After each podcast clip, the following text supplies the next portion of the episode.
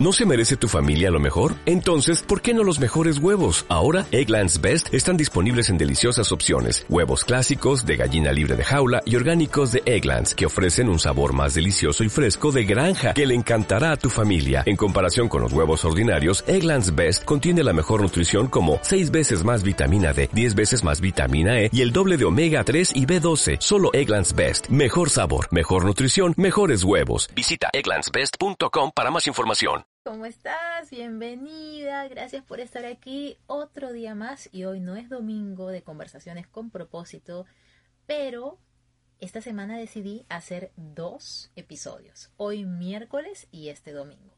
Así que hoy miércoles, a pesar que es un día en el que usualmente hago live de otro tema y sin invitados, tengo una invitada súper, súper especial para inspirarnos, para reconectar con nuestra búsqueda de propósito y sobre todo para recordar que nada es imposible, que se nos pueden presentar un montón de retos, que podemos sentir que hemos avanzado mucho en un camino y luego, uy, ¿cómo vamos a retroceder, entre comillas? ¿Cómo vamos a empezar de cero? Y solamente te quiero decir que mi invitada de hoy nos va a demostrar que sí se puede recomenzar. Este ya es el séptimo episodio de Conversaciones con propósito, ya van siete personas que han compartido esta pantalla conmigo para hacerte saber que una vida más feliz es posible, para hacerte saber que si hoy sientes que te estás marchitando en tu trabajo, si hoy sientes que no eres feliz donde estás, no tienes por qué resignarte a una vida de marchitamiento. Hay alternativas, hay opciones y por eso es que a mí me encanta acompañarte en este camino. Antes de darle paso a nuestra invitada que ya se conectó, quiero recordarte que ya este domingo inicio uno de los dos últimos grupos de propósito de vida. Este domingo inicio el penúltimo grupo y el martes inicio el último grupo de este año. Son ocho semanas en las que voy a estar acompañándote, ocho sesiones de dos horas cada una para ir encontrando propósito, formas de ejercerlo, cronograma, eh, pateando creencias limitantes, encontrando ideas de cómo monetizar esto que tú amas. Y más allá de todo lo que vas a obtener, es el proceso de crecer con otras siete personas y conmigo en este camino. Así que si te interesa el programa grupal de propósito de vida, escríbeme y te mando la información. Estoy súper emocionada, son los dos últimos grupos y bueno, todo mi corazón está siempre puesto en eso. Habiendo dicho eso, nos relajamos un poquito, soltamos los hombros, nos centramos, nos acomodamos, saca tu cuaderno si es que eres de quienes anota los tips y las cosas que vamos compartiendo en esta conversación y le voy a dar pase a mi invitada en un instante mientras la jalo por aquí y le pido que se conecte. A ver, listo, aquí está. Entonces, mi invitada, ella pasó de ser odontóloga a ser profesora de yoga. Y se dice más rápido de lo que realmente ocurrió, pero aquí está Andreina Amaro, bienvenida, gracias por estar aquí. ¿Cómo andas, gracias. Gracias a ti por, por tenerme aquí y por abrir este espacio que me parece increíble. Un espacio que a mí me hubiese encantado encontrar en algún momento de, de mi camino, porque me parece justo que te escuchaba, decía como que qué lindo que hayan personas como tú que se tomen el tiempo de ayudar a otros en este proceso que en realidad, como tú dices, suena fácil y lindo y todo, pero en realidad es un proceso que tiene muchas altas y bajas y siempre es lindo tener a alguien de la mano que te guíe. Justamente hoy, André estaba en una de las sesiones personales que doy eh, en cuanto a coaching de propósito de vida y, la persona con la que estaba me decía, qué bien se siente estar acompañada en este camino. Y yo también estuve acompañada. Yo tuve una coach por tres años y, el camino cambia mucho cuando vas de la mano con alguien más. En tu caso, ya las personas conocerán un poco más, pero también tuviste a una persona bien especial, a tu mejor amigo en este camino, compartiendo estos retos, compartiendo estos avances. Así que la historia de André hoy va a ser súper, súper interesante. André y yo no nos conocemos personalmente. aún, aún, pero hemos estado muy en contacto, compartimos un amor profundo por el yoga y, estos cambios radicales de vida que parecen locura de vez en cuando, pero finalmente cuando los hacemos se sienten bien. Entonces, empecemos, Andre. Andreina, en tu biografía de Instagram pones algo así que me encantó. Comparto contigo lo que me hace feliz más allá de poner que eres profesora de yoga y, de todo lo que das, pones comparto contigo lo que me hace feliz. ¿Qué es lo que a ti te hace feliz? Mira, hace poco, antes de yo, que tú me invitaras a hacer este live, yo un día como que me puse a escribir, ¿no? Como todo lo que había sido para mí este cambio. Y de verdad que yo, desde siempre, yo creo que a mí lo que me ha hecho feliz es ayudar a los demás, independientemente de cómo sea, ¿sabes?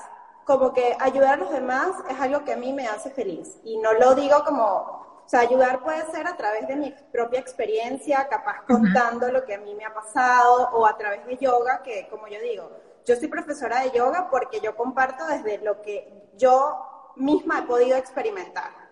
Entonces, esa frase que yo la puse hace poco, porque fue un día que dije como que, en realidad yo lo que hago es compartir lo que a mí me hace feliz. ¿Sabes? O sea, más allá de lo que sea que se ha convertido en un trabajo, porque claramente se ha convertido en un trabajo, pero es un trabajo que a mí me hace feliz, que se siente ligero al hacerlo. Y has dado, has dado en el punto preciso y, por algo es que, pasan las formas en las que fluimos en estas conversaciones. Has descrito perfectamente el propósito de vida. O sea, tu propósito de vida no es ser profesora de yoga. Tu propósito de vida es ayudar a las personas a que sean cada vez más felices. Y eso es lo que mucha gente me pregunta, pero propósito de vida es pintar, es cocinar, es enseñar. No, hay una cosa más arriba que es cómo quieres sentirte y qué regalo le vas a dar al mundo. En tu caso, tú te sientes bien al ayudar y el regalo que le das es esa ayuda que ahora se materializa como profesora de yoga, pero que en el pasado era de una forma completamente distinta, Andrés, ¿cierto? Cuéntanos. Andre, ¿qué hacías antes de ser profesora de yoga? Bueno, yo antes, eh, yo me gradué en odontología, soy odontóloga, me gradué en el 2016 y lo hice eh, porque, claro, en ese momento, o sea, uno escoge como que la carrera siendo muy joven y con muy poca experiencia como de la vida, claramente. O sea, yo tenía que 18 años y en mi familia eh, es una familia en la que hay muchos odontólogos, muchos médicos y yo siempre estuve rodeada de esa área. Y para mí, en realidad, cuando yo quería, o sea, claro, yo eso ya estaba dentro de mí, ya las personas saben cuál es su propósito. Y claramente lo que a mí me llamaba, según lo que yo conocía, pues era claramente algo del área de la salud. En realidad no veía más nada. No fue que yo elegí entre una cosa y otra. Era yo, yo estaba completamente segura de que eso era lo que yo quería hacer. Y porque mucha gente me dice, no, capaz tu mamá o te dijeron que tenías que, jamás. O sea, mi mamá nunca me dijo que yo tenía que hacer eso ni nadie. Yo lo elegí, siempre. Y no me arrepiento de haberlo elegido, porque si no hubiese elegido eso, capaz nunca hubiese estado aquí. Exacto, y has dado un punto también bien importante, André, para hacer un mini paréntesis aquí. Mini paréntesis aquí. Muchas veces cuando nos toca empezar de cero, pensamos que todo lo demás se borró. Y realmente yo estoy segura que tú mucho de lo que aprendiste lo aplicas en lo que haces actualmente. Entonces, para, para quien se está inspirando en esta conversación, recordar que todo el camino recorrido previamente al momento en el que dices, ah, por acá es realmente, va contigo. Todo. Yo miro atrás a mi carrera y yo digo, wow, gracias, de verdad. Siempre doy las gracias porque, aunque es, claro, no está completamente, es muy diferente lo que hago ahora. muy diferente.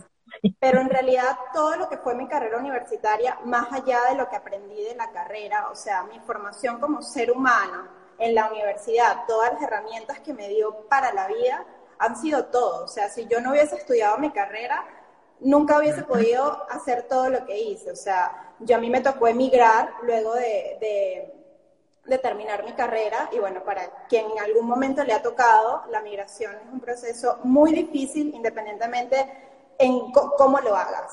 Entonces, claramente, muchas de las herramientas que a mí me ayudaron a todo ese cambio que se me vino luego, dejar a mi familia, comenzar en un país distinto, nadie te conoce. En mi caso, tenía esa transición de que había hecho algo, pero no sentía que era todo. Entonces, todo eso que yo había aprendido, todo lo que hice antes, fueron las herramientas que a mí me ayudaron, primero, a cambiar, a, nada, cuando las cosas salen mal, volver otra vez a intentarlo una y otra vez, una y otra vez. Yo creo que eso, en estos días hablaba con William y le decía, yo creo que eso era, es lo que más me formó en la universidad, porque yo recuerdo que en la universidad eh, no sé si hay alguien aquí que ha estudiado odontología, pero es una carrera en la que uno como, como estudiante no tiene como que el control de todo lo que sucede. tu paciente, tu doctor, o sea, no manejas completamente todo. Tú puedes ir teniendo todo perfecto, pero las cosas pueden cambiar en el camino. Y eso siempre pasaba en la universidad, que yo iba con todo y después llegaba, no, no puedes hacer esto, el paciente no vino, el doctor no vino, no queremos que lo hagas, cambia. Y yo volví a mi casa y toda bajoneada y volví al día siguiente y lo volví a intentar. Una y otra vez seis años en eso. Y yo de verdad que ahorita digo, en ese momento lloraba y obviamente era como que, Dios mío, que esto se acabe ya. Pero en realidad, mucho más allá de lo que era en ese momento, que ahorita lo veo y digo como que, ¿sabes? Como que qué tontería. Te preparó. Claro, te preparó para, para lo que venía después, porque dentro de todo ahí estabas en una universidad, estabas en una situación más controlada. Exacto, era, es como una perseverancia y unas ganas de hacer las cosas una y otra vez, una y otra vez, que en realidad siento que es lo que me ha hecho fuerte después de todo este tiempo, o sea, de verdad que sí. Entonces, claro, el primer gran tip que, que, tenemos aquí es que nada de lo que hacemos previo a nuestro momento de estar en propósito de vida es en vano. Y al contrario, ni siquiera es que es neutro, es que te va a preparar muchísimo para lo que vas a hacer después. A mí mucha gente me pregunta, ah, pero tú 14 años en marketing, no te sirvieron de nada. Yo o sea, lo uso todos los días, lo uso todos los días. Y, y claro, hay casos en los que es más evidente, otros en los que no tanto, pero todo se utiliza para más adelante. En tu caso, Andreina, tú completaste la carrera de odontología, que es una carrera larga, que es una carrera costosa, que, que es una carrera demandante. ¿Y en qué momento decides que no era por ahí? Mira, yo obviamente siempre fue muy aplicada en la universidad y gracias a Dios como que bueno, a pesar de todo el contexto país en el que a mí me tocó estudiar, eh, yo me gradué a tiempo y yo tenía unas ganas tan grandes de graduarme pero no era porque yo quería hacer, eh, o sea, lo siguiente, ¿no? Era como que yo necesitaba terminar ese momento de mi vida mm. para, yo lo que sentía era como que ahora después de esto, sí vengo yo, ¿sabes? Después de esto, vengo yo a ver qué es lo que realmente yo quiero hacer. Y cuando yo me gradué, ahí fue que yo realmente sentí que ahora era como, la pregunta, yo cuando me estaba graduando, yo solo me hacía una pregunta y decía, ajá, pero pero esta soy yo, o sea, yo estoy feliz, o sea, qué bien, lo logré, pero en realidad esto es todo, o sea, esto es Andreina, o sea, esto es lo que tú vas a hacer. Y yo veía a los demás a mi alrededor que estaban como tan contentos con lo que ellos iban a hacer y que ya eso era, y yo decía, pero es que yo no me siento así. ¿Sabes? Aquí algo me está faltando a mí. En mi, en mi graduación, que yo estaba feliz y la celebré y todo, mis amigos y todo, pero pero dentro de mí yo me hacía esa pregunta y yo solamente me quería graduar para poder buscarme, encontrarme y para yo poder decir, ok, esto es lo que yo quiero, quiero hacer. Aquí sí me siento. O sea, en tu caso, tú no lo quisiste dejar a la mitad, tú no quisiste nada, no, es que estabas descontenta, sino simplemente que fue como un pregrado de alguna forma, como que eso es lo que tengo que completar pero viene algo más, viene algo más en este proceso. ¿Y por qué yoga? ¿Cómo ocurre eh, el encuentro con el yoga? ¿Antes de terminar tu carrera de odontóloga? ¿Después? ¿Cómo llegó el yoga a tu vida? Mira, eh, como la odontología es una carrera tan demandante, a mí no me daba tiempo de hacer nada, en realidad, más que estudiar. Nada.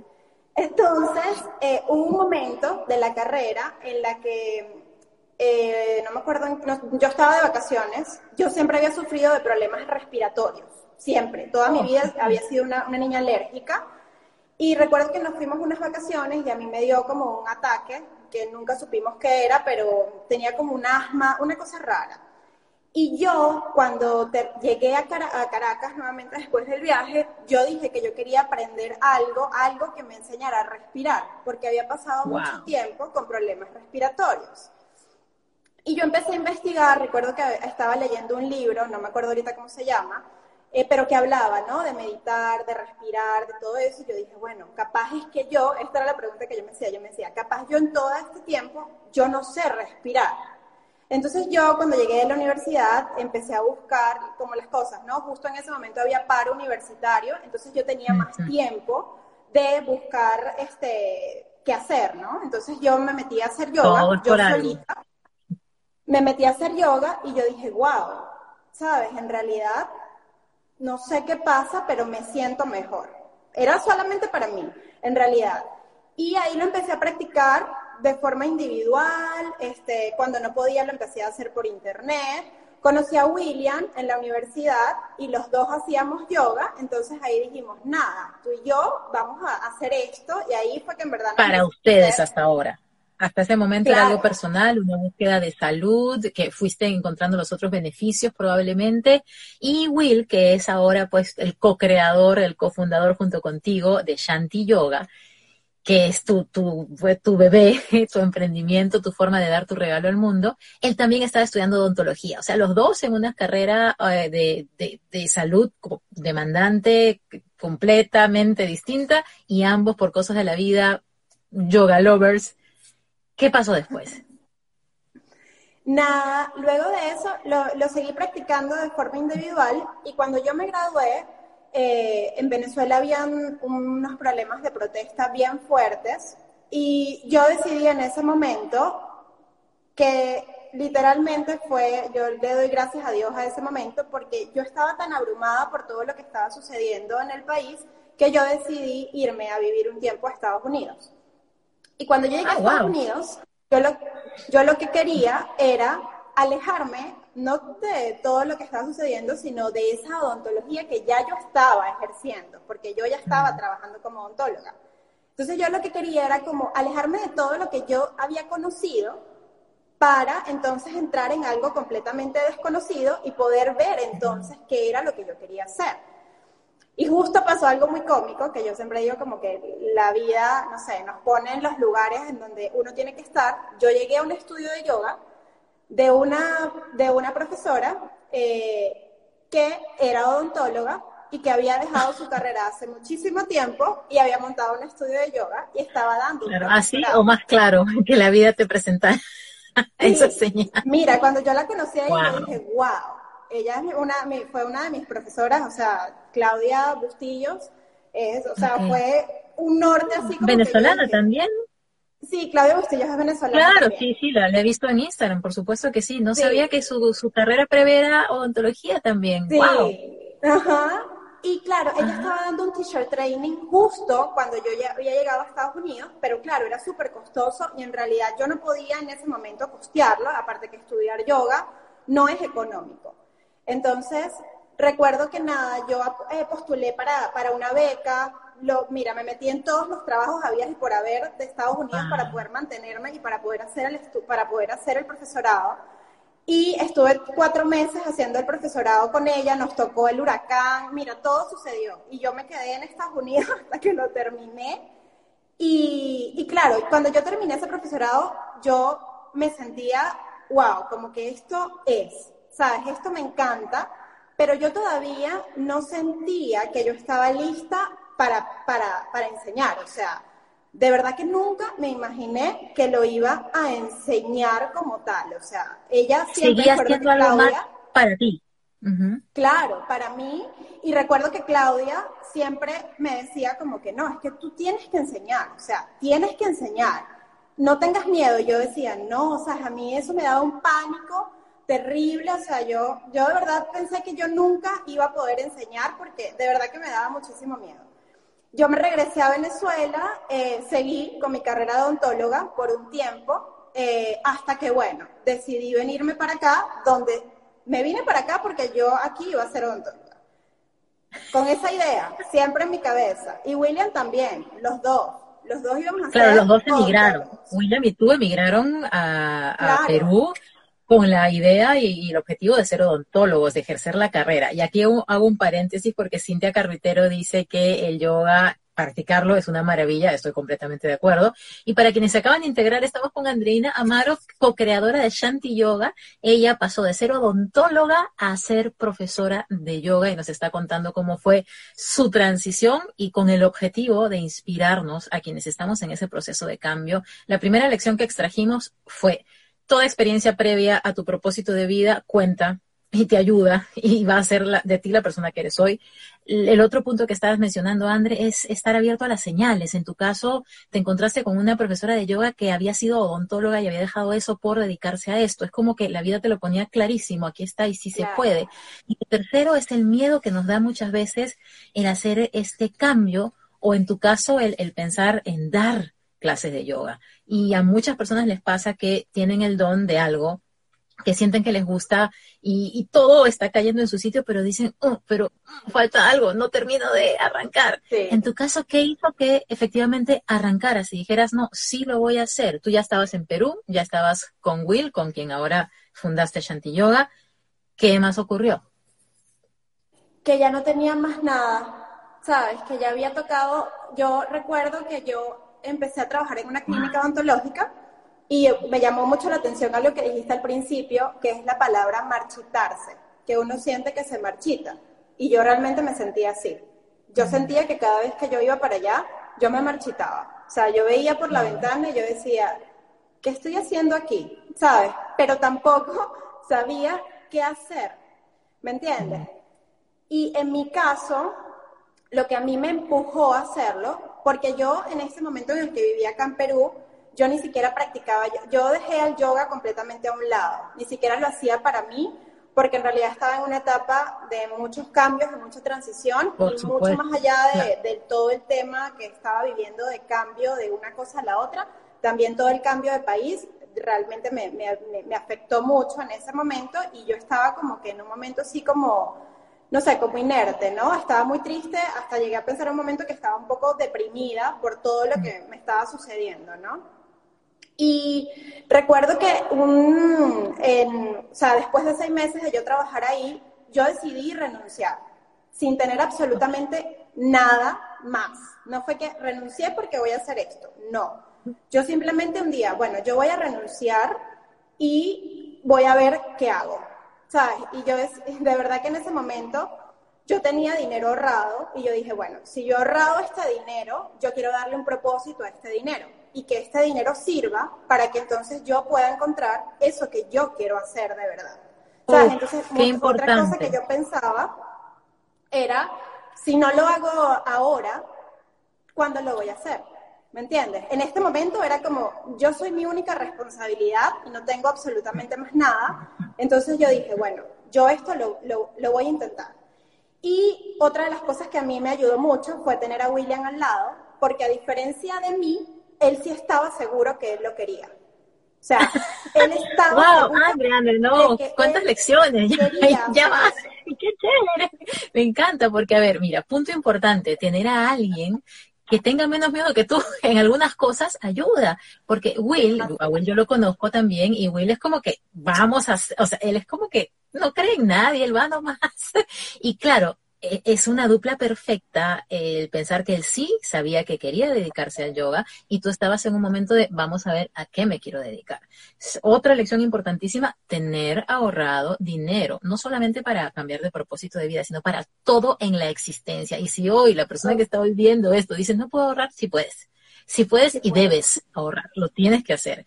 Y lo tercero, que realmente fue lo primero que dijiste en este bloque, es que a veces vamos a estar en un punto en el que no nos gusta lo que estamos haciendo, pero no sabemos qué vamos a hacer.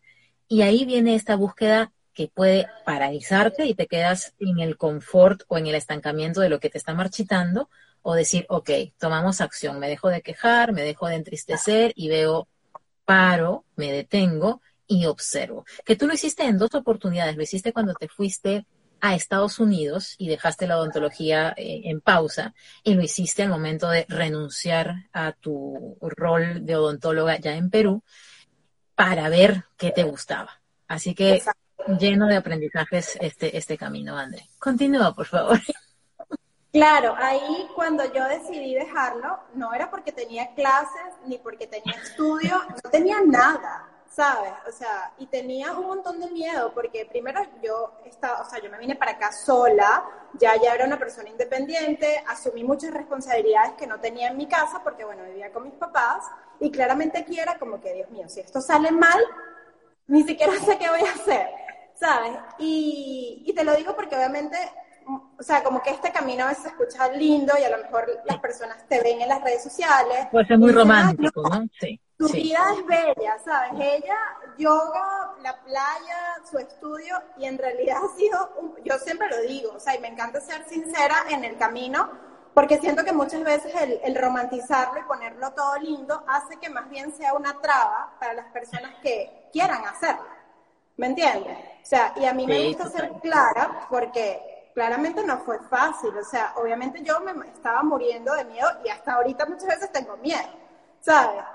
Pero en ese momento yo ya no tenía nada en realidad. Yo dije, bueno, yo me voy a lanzar y lo voy a hacer. Y como son las cosas, así como me había pasado antes, que había llegado como que las personas a mi vida o las oportunidades, cuando yo dejé mi trabajo, no sé, alguien me escribió de la nada y que, hola, quiero hacer clases de yoga contigo. Eh, apareció, sí, cosas así, como que luego apareció la, la, idea del estudio, empezó, yo jamás en mi vida, y William tampoco, jamás habíamos pensado en tener un estudio de yoga. O sea, de verdad, porque eso lo veíamos como algo así, como que, ¿de dónde, sabes, con qué dinero? O sea, imagínate, era todo en contra para nosotros hacerlo. Y de repente todo se puso como tan perfecto. O sea, llegaron unas personas que nos dijeron, no, tenemos este espacio, se los vamos a ceder, ustedes hagan esto. Y yo decía, bueno, si esto está fluyendo de esta manera, así yo tenga miedo, yo lo voy a hacer.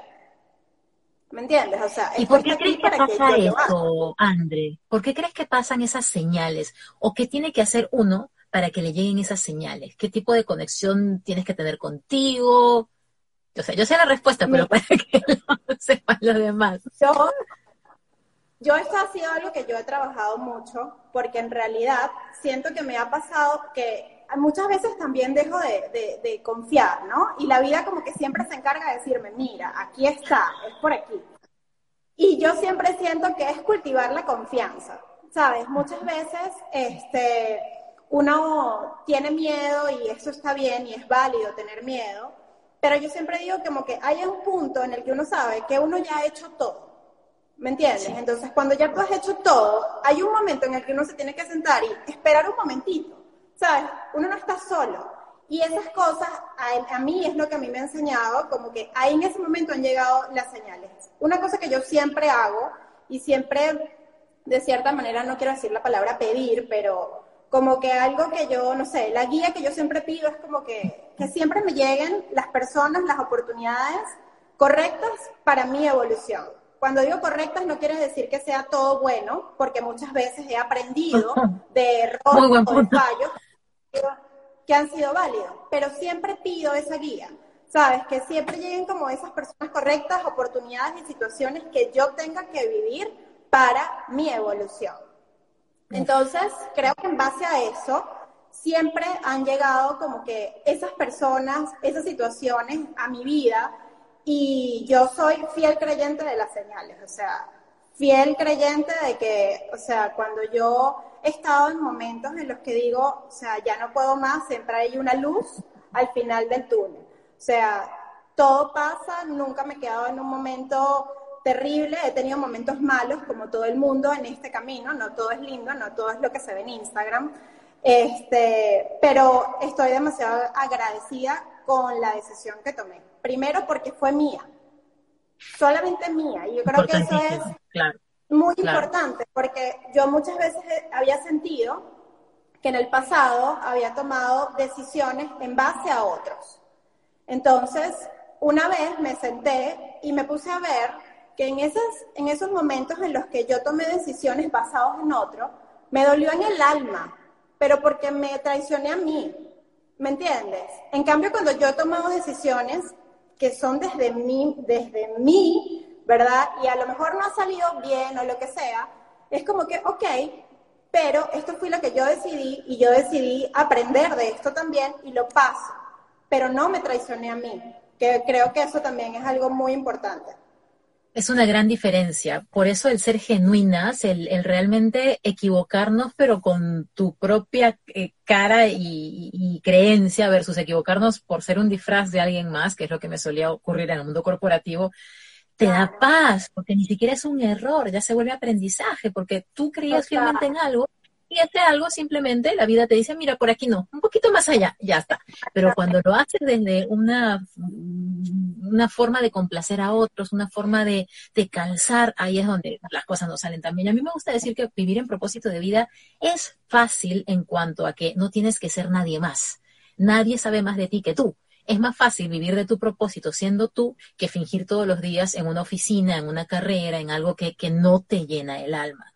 Y para quienes están eh, recién conectándose, la intención de estas conversaciones no es que la persona renuncie mañana a su carrera y se vuelva profesor de yoga, ni coach, ni, ni profesor de, de, niños, ni si es que no es lo que busca, sino que la intención es que nos demos cuenta que no tenemos que resignarnos a vivir una vida que nos marchite, que el camino no va a ser de unicornios, ponis y, y mermeladas rosadas, sino que vas a poderlo recorrer con pasión porque tú quieres llegar y esa para mí fue la gran lección cuando yo vivía súper estresada en Procter, en la empresa en la que pasé 14 años. He vivido súper estresada de vez en cuando ejerciendo mi propósito de vida, pero ese estrés ya no es estrés, es como pasión, emoción, ganas de... es otra sensación.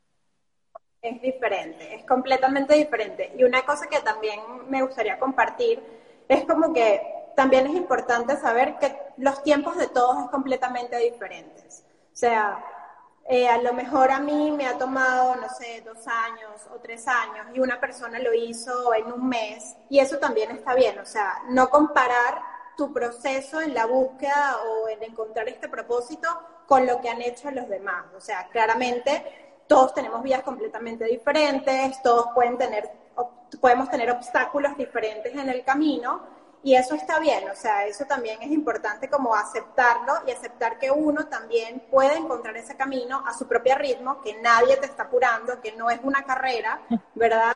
Y que, y que nada, que también cuando uno se da como que ese espacio de sentir como que nadie me está empujando a esto, también las cosas empiezan a fluir mejor. Definitivamente, y cuando uno hace la transición, a veces quiere que todo sea ya, ya, ya, y te empiezas a comparar con los demás. Y la comparación es la, la ladrona de la alegría. Entonces, uno puede estarlo haciendo muy bien y de pronto volteas a ver un feed de alguien o que contrataron a otra persona o no sé qué, uno dice que, oh, es horrible. Y por eso es que la, la gran clave es mirar hacia adelante, hacia adelante, hacia adelante, enfocarnos solamente en lo que tú quieres lograr y que lo demás vaya pasando como paisaje. En todo caso, que te sirva de inspiración, pero nunca de eh, aplastador de sueños. Cuéntame un poquito el tema de la comparación, Andreina, que te sentí bien ahí, bien eh, con la lección aprendida. Claro, aparte de que, bueno, para mí también empezar a hacer esto, o sea, fue un proceso también de, de, generar, no sé, confianza en mí misma, de, de, mira, de amor propio, de autoestima, de quererme, de apoyarme, o sea, de ser mi cheerleader personal en esto que yo sentía que era para mí.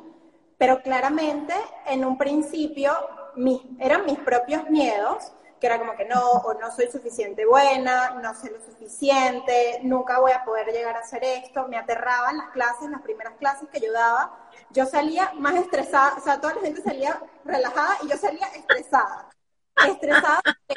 Siempre he sido una persona muy perfeccionista, o sea, como que todo tiene que estar perfecto para que entonces, ¿sabes? Yo sentir que lo hice bien. Y en realidad hubo un momento en que yo me di cuenta que yo era muy dura conmigo misma y que nunca trataba a los demás como yo me trataba a mí. Cuando yo pude ver eso, o sea, cuando realmente lo puedes ver, dices, no, ¿sabes? Esto no, no puede seguir así. En realidad eso fue lo que a mí me ayudó a dejar de compararme con los demás. Porque en el momento de la comparación, uno es muy duro con uno mismo. Y lo que uno no le dice a otra persona, o sea, uno no va y le dice a alguien en su cara como que, ay, mira, tú eres malísima, ella es buenísima. A nadie, o sea, yo jamás le diría eso a nadie, pero yo me lo decía a mí. Y yo decía, Andreina, esto es un círculo vicioso y esto está mal y esto tienes que cortarlo, ¿sabes? Y eso también fue un proceso de aprendizaje para mí, ¿sabes? O sea, dejar de, de, compararme, de empezar a, yo, un momento, un momento que también me decía, como que, bueno, ¿sabes? Es, real, verdad, en un momento era muy nueva, era, o sea, apenas estaba como empapándome de todo. Es normal. Pero claro. decía, como que esas personas que capaz yo admiro ahora y que digo, wow, ¿sabes? Qué, qué buena profe, me encanta, también fueron como yo, ¿sabes? También fueron nuevas, o sea, también tuvieron miedo, también les pasaron todas esas cosas y de verdad que esos dos puntos han sido claves para mí, para evolucionar y no quedarme como que en la comparación y no bajarme el ánimo a mí misma, sino como que ser mi propia cheerleader personal. Hay veces que se me olvida, es normal como a todos. y, me encanta, me encanta porque aplica para cualquier transición, el no compararnos y el no eh, como que querer calzar nuestro inicio en, en, los 5, 10, 15 o 20 años que pueda tener alguien más. Es como que si yo me empiezo a comparar con Tony Robbins. Tony Robbins ya 35 años haciendo coaching. O sea, no, no, no sería justo conmigo realmente. Y aquí Meg dice que es un muy buen punto esto que estamos hablando de la comparación y de la paciencia. Y Patricia dice que es verdad, los tiempos son distintos en cada uno. Lo importante es no desesperarnos y saber que si ya estamos haciendo lo necesario, no hay nada más que podamos hacer sino confiar, que es la otra lección de, de la parte anterior de la conversación confiar en que la vida nunca nos va a abandonar, que si estamos acá ha sido porque hemos pasado por cosas, sí, pero aquí estamos y estamos bien. Y si pasaste por cosas no tan buenas, es porque eran las necesarias para tu crecimiento en ese momento. Ande, ¿cuál fue el momento más retador de toda esta transición? El más retador de toda esta, de, de toda esta transición. Mira, yo siento que el momento más retador para mí fue cuando tomé la decisión de dejar mi trabajo fijo, ¿sabes? Mi, mi, mi sueldo fijo, y nada más, ¿sabes? Porque, claro, para mí eso era como que, bueno, aquí ya no hay más nada, esta soy yo, mis ahorros y mis ganas de ser profesora de yoga. Mi mamá, en verdad, o sea, para mi, para mi mamá, eso también fue algo que lo, lo comento porque, bueno, capaz todo el mundo tiene un obstáculo o lo que sea, y para mí una de las cosas que más me, también me generó mucho, mucha tristeza en todo este camino era que claramente esto hizo que yo tuviera como un quiebre con mi mamá porque mi mamá no entendía lo que yo quería hacer. No, o sea, eso a ella no le cabía en la cabeza. Mi mamá también era odontóloga y claramente, y yo siempre he tenido una relación increíble con mi mamá, mi mamá es lo máximo, pero en ese momento ella y yo tuvimos un quiebre, yo estaba viviendo acá y claramente para mí eso fue difícil. O sea, fue difícil porque yo, que mi mamá no confiara en mí, hacía que yo confiara menos en mí en ese momento.